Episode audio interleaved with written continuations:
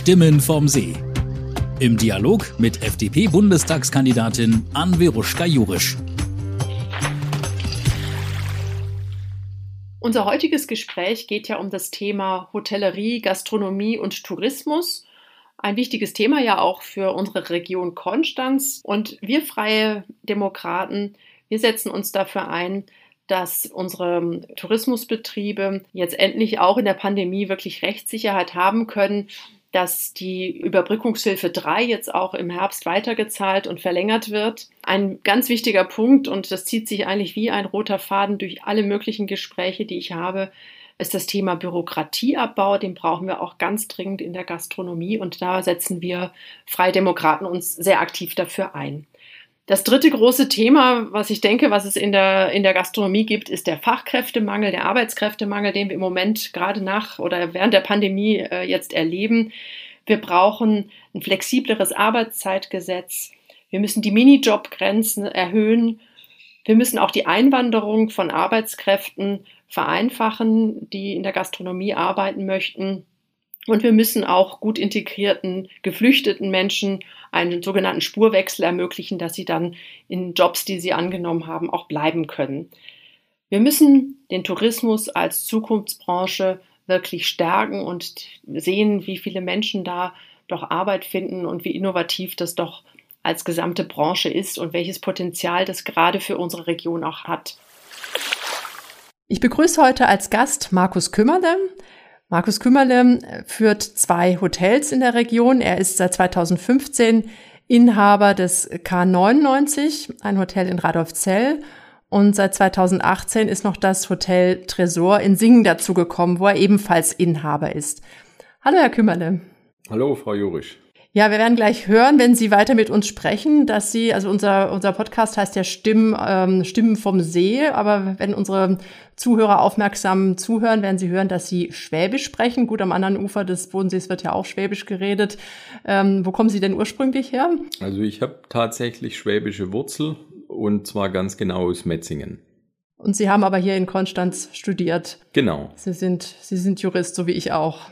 Vom Hintergrund her bin ich tatsächlich Jurist von der Ausbildung, aber mittlerweile äh, im Schwerpunkt tatsächlich Gastgeber und da Teammitglied äh, in unserem großen Hotelteam.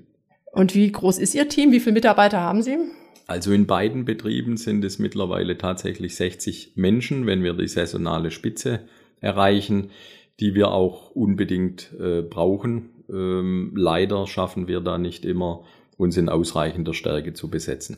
Und wie äh, ist die Situation jetzt nach Corona? Ist es, äh, leiden Sie da auch so drunter und unter dem Personalmangel, den der es in der Gastronomie und Hotellerie gerade gibt? Also die Situation ist auf jeden Fall sehr, sehr anspruchsvoll. Es war davor schon sehr schwierig in unserer Branche und sicher auch in anderen Branchen, äh, die, die richtigen äh, Teammitglieder zu finden, die neuen mit guter Motivation und äh, auch überhaupt ähm, die Verfügbarkeit selbst. Nach Corona oder durch Corona hat sich da jetzt natürlich eine ganze Menge noch intensiviert und auch für uns tatsächlich verschlechtert, weil wir wussten nicht, wie lange wir geschlossen sein müssen oder wie lange wir unter äh, den Corona-Maßnahmen, dem Lockdown keine Gäste mehr begrüßen äh, durften, beziehungsweise wie lange wir nur Geschäftsreisende mhm. äh, beherbergen durften. Also Sie hatten nur Geschäftsreisende in der, in der Zeit?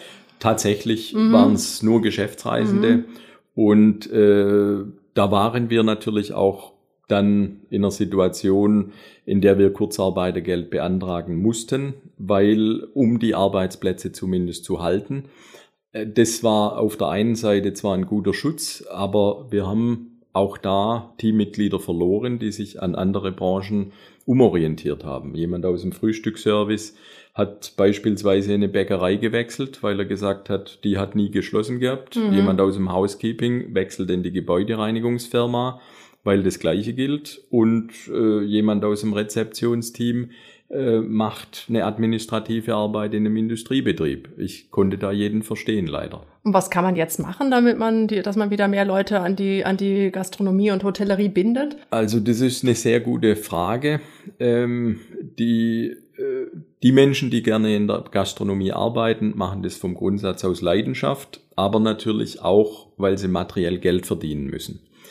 Und die, die Sicherheit ist das eine, die Perspektive, die wir brauchen, dass der Arbeitsplatz als solcher sicher ist, weil die Branche auch tätig sein darf. Da hoffe ich mal, dass sich einiges ändert. Aber jetzt kurzfristig und vorübergehend wäre für uns ein ganz, ganz gutes Werkzeug, wenn wir äh, Komponenten vom Gehalt steuerfrei zusätzlich vergüten dürften, mhm. um einen gewissen Anreiz zu schaffen. Vielleicht auch sowas wie ein äh, ja, Antrittsbonus oder äh, eine andere Art, einfach um eine Attraktivität zu schaffen, äh, dass nachträglich die Einbußen, die jetzt durch das Kurzarbeitergeld bei manchen entstanden sind, irgendwo noch zu kompensieren mhm. oder auch für die, die gerne in der Branche arbeiten, etwas attraktiver zu vergüten zu können. Das kann vorübergehend sein, aber das würde uns, denke ich, sehr, sehr helfen.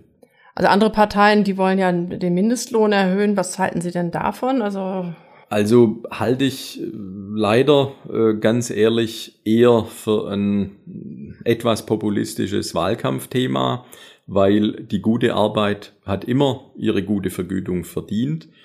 Und da können Sie sicher einige Wähler erreichen, aber das löst jetzt nicht äh, das Kernproblem. Wir versuchen natürlich auch so gut wie möglich zu vergüten und Mindestlohn ist für uns gar kein Thema. Also wir sind vom Grundsatz immer über dem Mindestlohn, mhm. aber das ist für mich jetzt äh, nicht eine Lösung, die unser Problem löst. Hm.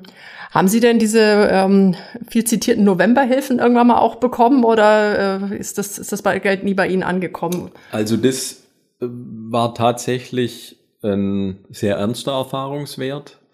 Äh, die Hilfsprogramme, die die Regierung aufgelegt hat, sind vom Grundsatz äh, wertvoll, um Kosten zu decken und auch die Existenz von Betrieben zu ermöglichen und zu gewährleisten. Das Beispiel Novemberhilfe war bei uns tatsächlich so, dass das Geld im März geflossen ist. Ah ja, doch und schon. Mhm. Wenn Sie sich überlegen, dass ein gesunder Betrieb äh, mit einer Umsatzrendite von 10 Prozent äh, ganz ordentlich dasteht und Ihnen ein Monat Umsatz fehlt, mhm. was ja eine Novemberhilfe kompensiert, mhm. dann fehlt Ihnen eigentlich mit einem Monat fast der gesamte Jahresüberschuss. Und wenn Sie da noch eine Lücke haben von zwei oder drei zusätzlichen Monaten, sind Sie eigentlich nicht mehr äh, lebensfähig, mhm. weil die Liquidität fehlt. Ja. Das ist ein sehr ernstes Thema. Also es war zum Glück für uns jetzt kein existenzbedrohliches Thema, mhm. aber ohne, ohne Rücklagen oder eine gewisse Grundliquidität wäre schwierig geworden. Da hilft auch nicht äh, die Regelung, dass die Insolvenzantragspflicht vorübergehend ausgesetzt wurde. Ähm, ist ja eine Zeitbombe. Meinen Sie denn, dass man da jetzt auch, ähm, nicht, jetzt nicht speziell in Ihrer Branche, aber insgesamt, dass man da auch so ein bisschen so Zombies ähm, durch diese Hilfen gezüchtet hat? Oder, oder was, was, was glauben Sie? Also was, was das eigentlich für, für, eine, für eine Wirkung bei Unternehmen hat? Auch jetzt diese Unterstützungsleistungen sind ja auch nicht nur gesunde Unternehmen unterstützt worden. Also eine gewisse Gefahr liegt, liegt definitiv drin. Ähm, da sieht man das Ergebnis vielleicht noch nicht heute. Man muss sich fragen, wer sich Gedanken gemacht hat, wie diese Hilfsprogramme funktionieren sollen, beziehungsweise die Antragsberechtigung, wie da die Systematik ist. Ich kann Ihnen da. Haben Sie das Gefühl, dass sich da jemand Gedanken zugemacht hat? Also äh, ich beziehungsweise es hat, es hat jemand Entscheidungen getroffen. Mhm. Ist eine berechtigte Frage, ob sich jemand Gedanken gemacht hat. Äh, das ist genau das, was mir da die Fragezeichen aufwirft, weil die, die Faktoren, mit denen sie antragsberechtigt sind, es, es ist ein einfaches Beispiel aus letztem Frühjahr. Da waren sie für ein Programm antragsberechtigt, wenn sie im April und Mai Einbußen hatten, also Umsatzeinbußen von mehr als 60 Prozent. Und im Juni, wo wir wieder geöffnet sein durften, mussten es auch noch mindestens 40 Prozent Einbuße sein. Das bedeutet, wenn Sie einen guten Juni hatten und mit viel Engagement was geschafft haben, waren Sie für drei Monate nicht antragsberechtigt. Und da muss ich sagen, hm. ein Zombie hat vielleicht sich dann entschieden, ich schließe im Juni und nehme nochmal Geld mit. Mhm. Das hat irgendwo keinen Sinn gemacht. Auch da hat leider ähm, ein Gedanke, der ein Leistungsprinzip verfolgt, äh, nicht wirklich was bewirkt. Das, sage ich mal, ist in Deutschland oft ein Problem, dass das Leistungsprinzip nicht mehr wirklich zur Geltung kommt, sondern man alle möglichst gleich behandeln will und alle möglichst gleich besteuern will oder dass am Ende äh, ja fast schon eine sozialistische Grundlage oder ein Sozialismus eine Basis hat. Ich sage es jetzt mal etwas ähm, vielleicht übertrieben, aber das Leistungsprinzip ist wichtig. Hm. Ich habe auch manchmal den Eindruck, dass bei uns auch so betriebswirtschaftliche Grundkenntnisse auch so gesamtgesellschaftlich und auch in der Politik oft nicht so ganz, ganz klar sind. Also wir hatten ja auch mal über als wir uns mal ein andermal getroffen haben, über das Thema äh, Gewinnen und was das für eine Rolle im Unternehmen spielt, gesprochen. Das fand ich sehr interessant. Vielleicht könnten Sie das auch mal für unsere Hörer nochmal sagen. Also das finde ich einen ganz interessanten Gedanken. Absolut. Also ähm, die, die Hilfsprogramme, was Sie ja schon äh, vorher gefragt haben, sind sicherlich wertvoll, um verschiedene Betriebe und auch Branchen am Leben zu halten. Diese Hilfsprogramme waren aber erstmal kostenorientiert. Es sollten die Kosten, die es gab, gedeckt werden. Gleichzeitig wurden jetzt wir mit unserer Branche über insgesamt neun Monate daran gehindert, durch die Maßnahmen, dass wir in üblicher Weise tätig sein konnten, also unternehmerisch tätig sein konnten und organisch einen Gewinn erwirtschaften konnten. Das heißt, im allerbesten Fall sind bei neun Monaten eine schwarze Null, die da steht. Und ein Betrieb, der eben keinen Überschuss erwirtschaftet oder erwirtschaften kann oder darf, der kann keine Rücklagen bilden. Und für viele Betriebe ist eben dieser Überschuss, wie auch in unserem Fall, dann auch der Unternehmerlohn. Und das bedeutet, dass zum einen die Investitionsmöglichkeiten äh, gehemmt sind, weil neun Monate Liquidität oder beziehungsweise aus dem nicht vorhandenen Gewinn Liquidität fehlt und genauso der Unternehmerlohn. Also da würde ich mir schon wünschen, dass von der Politik, wenn äh, spätestens, wenn man sagt, man ist in einem normalen Corona-Fahrwasser oder man hat die Pandemie jetzt so für beendet erklärt, dass äh, gesellschaftlich und wirtschaftlich wieder ein normaler Betrieb möglich ist, dass man sich einzelne Branchen und einzelne Betriebe auch sorgfältig anschaut und sagt, welcher Schaden ist denn jetzt vorhanden? Weil um unseren Gewinn oder um unsere Gewinnerzielungsmöglichkeit sind wir enteignet worden. Das muss man so faktisch sehen. Wir durften den Beruf nicht ausüben, haben aber für die Existenzfähigkeit die Kostenerstattung hm. bekommen. Aber das, was materiell ja beruflich auch ein Antrieb ist, dass sie am Ende eine Vergütung haben, einen Überschuss oder einen Gewinn in einem Betrieb und am Ende auch eine Vergütung, hm. die wurde tatsächlich äh, nicht möglich gemacht oder uns genommen. Und da sollte ein Auge drauf geworfen werden, wie man da einen Ausgleich oder in irgendeiner Form auch einen Anreiz schaffen ja. kann, dass hm. das nicht auf Dauer verloren gegangen ist. Wie läuft denn jetzt die, die neue Saison bei Ihnen oder seitdem die, sich die, das äh, Corona-Regime so ein bisschen gelockerter wieder ist, ähm, läuft's ganz gut oder wie? Also das auf jeden Fall. Mhm. Da sind wir im, im Positiven jetzt eben in der Achterbahn äh, voll angekommen. Mhm. Äh, da kann man sagen zum Glück oder leider, weil sie weil sie das Personal nicht haben oder? Das spielt eine große ja. Rolle. Ähm, sie können von 100 auf 0 viel ausbremsen, mhm. auch einen Betrieb. Aber sie können nicht von 0 auf 100 so einfach hochfahren.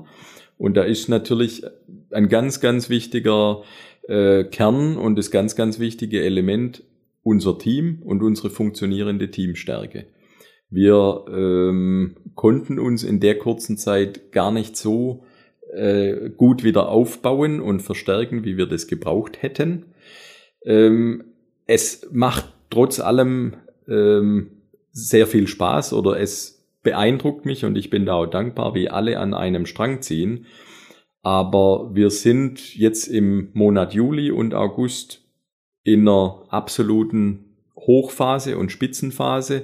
Das ist aus der Vergangenheit immer so, aber jetzt nochmal mit der zu geringen Teamstärke und dieser Ungewissheit aus dem Frühjahr noch, wann dürfen wir wieder, mhm. eigentlich ein Wahnsinn. Und ich hoffe, dass wir das so gut überstehen, dass wir uns nicht verschleißen, weil wirklich, wir haben so viel tolle Motivation, hm. aber wir gehen auch auf dem Zahnfleisch. Okay. Das muss man sagen. Und hm. da hoffe ich, dass wir uns rechtzeitig wieder so verstärkt bekommen, dass wir nicht an unserer Teamsubstanz hm. leiden. Weil das Team, was wir haben, das sind ganz, ganz tolle Teammitglieder, die das aus Leidenschaft machen, mit viel Herzblut. Und auch da könnte ich es verstehen, wenn der eine oder andere sagt, ich bin jetzt an einem Punkt, da schaffe ich das einfach nicht mehr, das viele.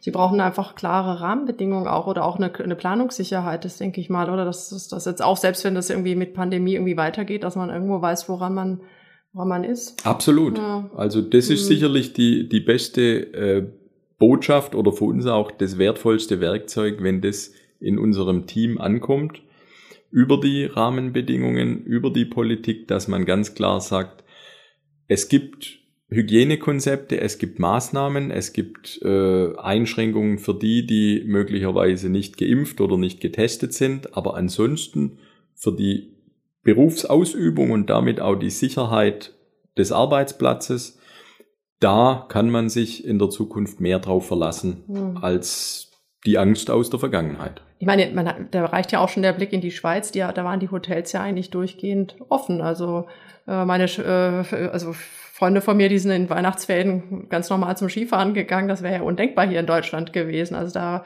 ist vielleicht auch ein bisschen mehr Mut und Augenmaß vielleicht auch was. Absolut. Also ich bin, bin froh und dankbar, dass es das Beispiel in der Schweizer Nachbarschaft gibt und gab.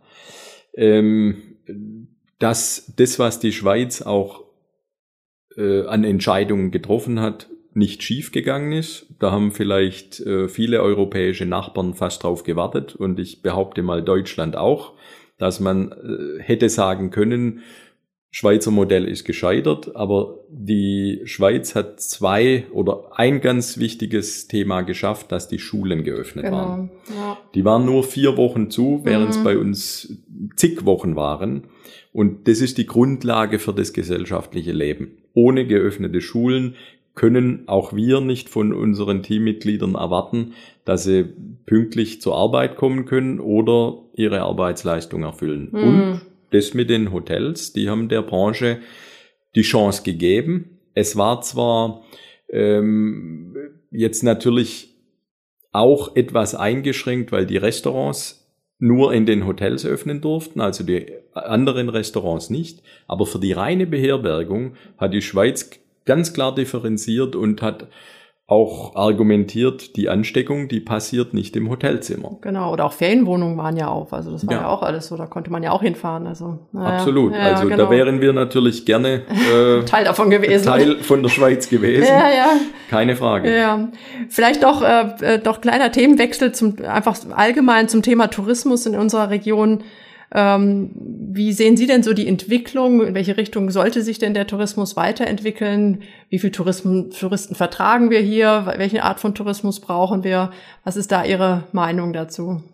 Also ich ähm, behaupte mal, wir können uns sehr freuen und auch wertschätzen, in welcher Region wir selbst leben dürfen, weil es tatsächlich eine Region ist, die von anderen Menschen für den Urlaub äh, besucht wird.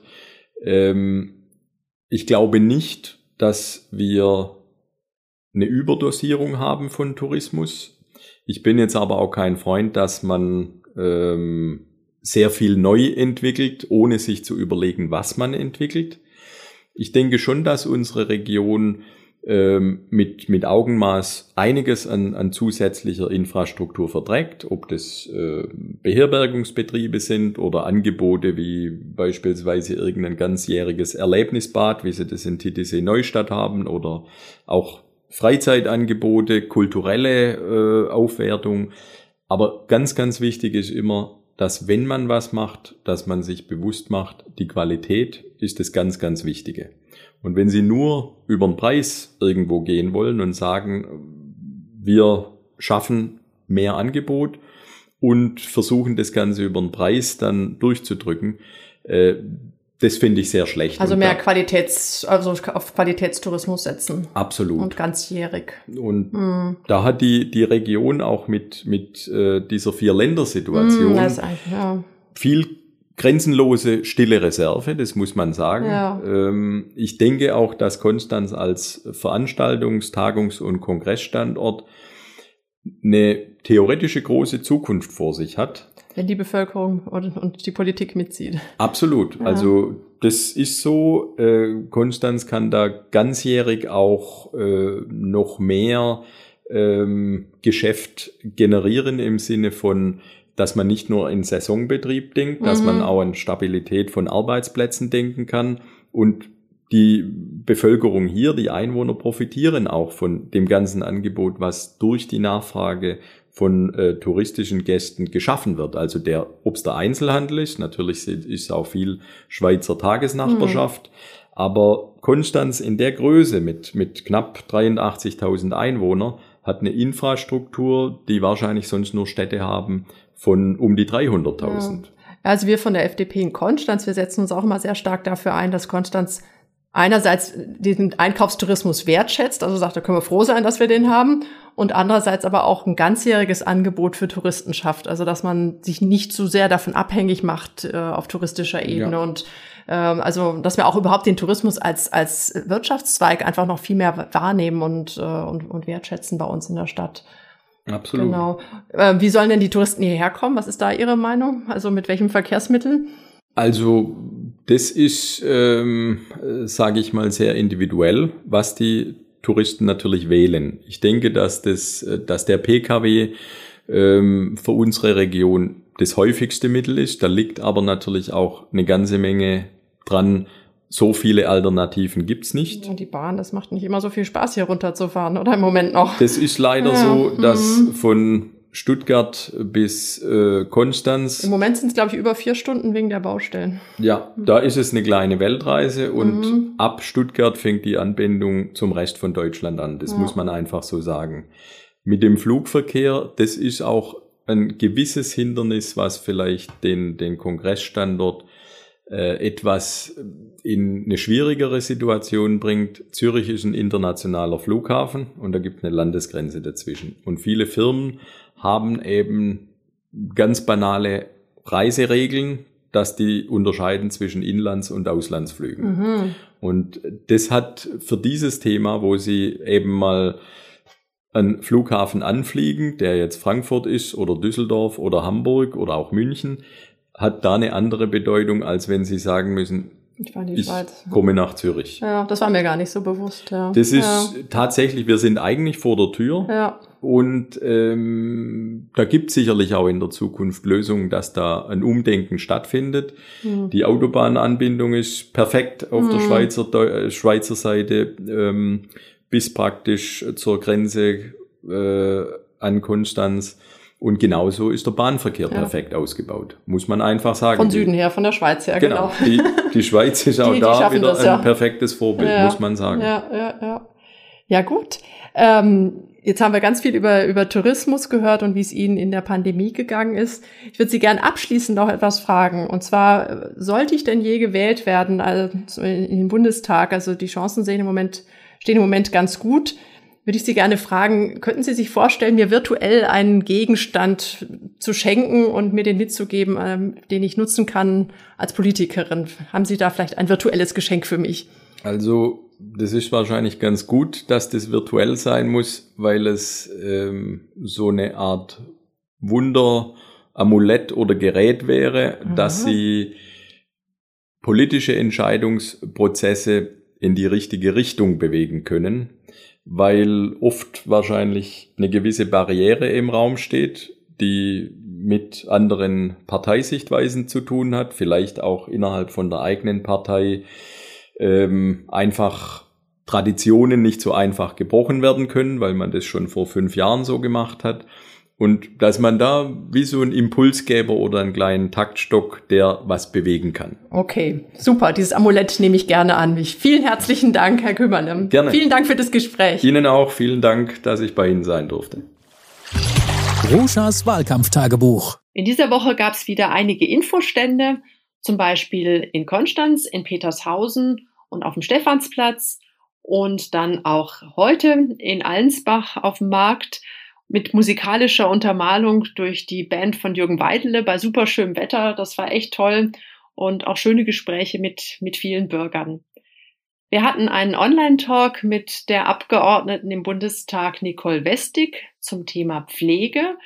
Da ging es darum, wie man die Pflege, den Pflegeberuf äh, attraktiver gestalten kann, ähm, sodass auch in Zukunft mehr junge Leute diesen Beruf wählen und äh, wie wir einfach die Pflege auch finanziell in Zukunft sichern können und die Antworten der FDP darauf.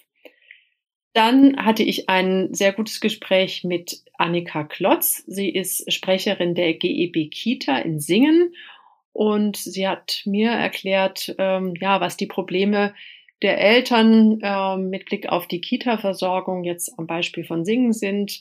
Ähm, Themen sind Bedarf nach mehr äh, Flexi Flexibilität, nach mehr Plätzen natürlich und natürlich auch vor allem nach, nach Hortplätzen für, für Schüler. Und ähm, ja, das war sehr spannend für mich. Dann hat mich ein Besuch nach Büsing gebracht zu Vera Schraner, der Bürgermeisterin, der neu gewählten Bürgermeisterin von Büsing, der Exklave Büsing, mit ihren ganz speziellen Problemen ähm, durch diese Doppelsituation Schweiz, ähm, EU und Deutschland, was auch super spannend und schön war. Vielen Dank auch an Frau Schraner. Das war das Wahlkampftagebuch von dieser Woche. Bis bald.